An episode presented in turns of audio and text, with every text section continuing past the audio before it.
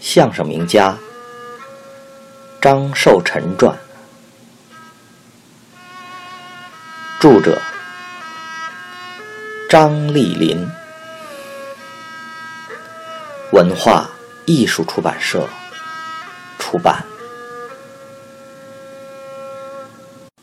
十五，启明茶社。相声演员常连安先生不仅有艺术家的头脑，且有企业家的心胸。他用做艺的积蓄投入再生产，在北京西单开了一家茶社。这个茶社就是相声界众人皆知的启明茶社。茶社前身本是一个破旧不堪的烙子馆，常接手后将其修葺一新。夏天安有电扇，冬天装有火炉。常连安为建茶社付出了辛劳。和资本，茶社以演相声为主，为当时的相声演员提供了一处较为理想的演出场所。郭荣启、刘宝瑞、高德明等著名相声演员都在启明茶社演出过。茶社的另一个贡献是为相声走向文明起到了一定的作用。因是茶社而不是名地，相声演员的演出都有所收敛和规范。吸引了许多北京名人来到启明茶社，如文学界的梁实秋、戏剧界的严菊鹏、金少山等，均喜欢到启明来听相声。一九四二年秋，常连安为扩大加强演出阵容，特到天津邀请父亲前去启明茶社演出。父亲和常连安的友谊非同一般，早在一九三一年，常宝坤拜师时，常连安。也拜在了父亲的名下，以师兄弟相称。常连安为人谦恭尽人，父亲的为人古道热肠，在受益过程中，友谊也日益加深。不久，张常结为金兰之好，而后又与侯逸臣、陈荣启等多次联盟换帖，成为挚友。父亲接到常连安的邀请，慨然应允，离京赴京。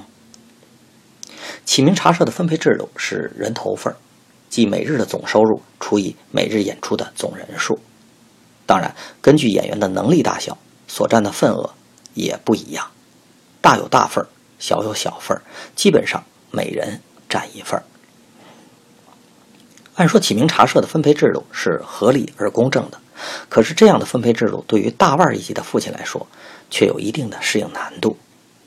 常连安从现实出发，他为父亲开出了一点五份的。演出后不久，父亲即发现一点五份的含金量和他的期望值有较大的差距，而由于天灾人祸，正处在生活低谷的父亲，却又很难用一点五份的收入去支付他的开销。为此，他多次想离开启明茶社。常连安。为了挽留父亲，他把父亲的份额从一点五份又提高到了两份而父亲则提出拿固定包银的方案。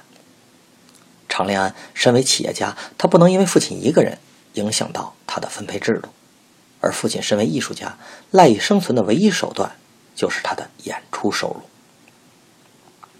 立场的不同及思维的差异，纵然有至深的友谊，在他们之间也难找到一个。两全之策。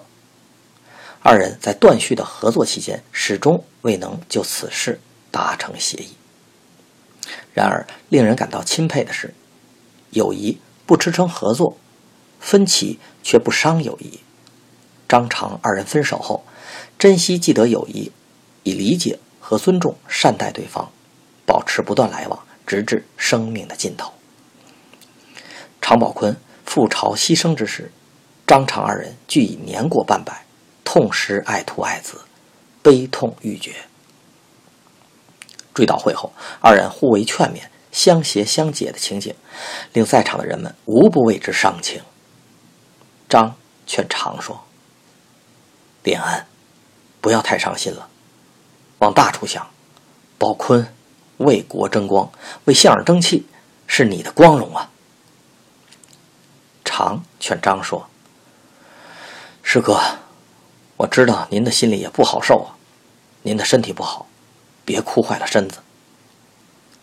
更为可贵的是，常宝坤去世后，常连安先生代子行弟子之仪，逢年过节必到师兄的家中看望。一九五八年，父亲因病住院，常连安到医院送去问候。一九六零年，常宝坤之子常贵田由北京来天津看望常连安，常连安携孙子来到了师兄家中，为张送去慰藉。父亲则在授艺方面一如既往，毫无保守。五十年代末，父亲因身体不好，很少演出，是曲艺团单口相声一场。由常连安挑大梁，常不仅创演了独特风格的追车、大师兄闹衙门、山中奇兽等新节目，而且努力学习传统段子。一次，父亲偶尔的一场演出，发现常连安站于幕后，聚精会神地聆听学习。演出后，诚恳地对常说：“家去吧，到家我细致地给你说。”张。常同时退休，退休后，常连安先生成为我们家中的常客，兄弟俩谈天说地，共度晚年，似乎那段不愉快的经历从来就没有发生过。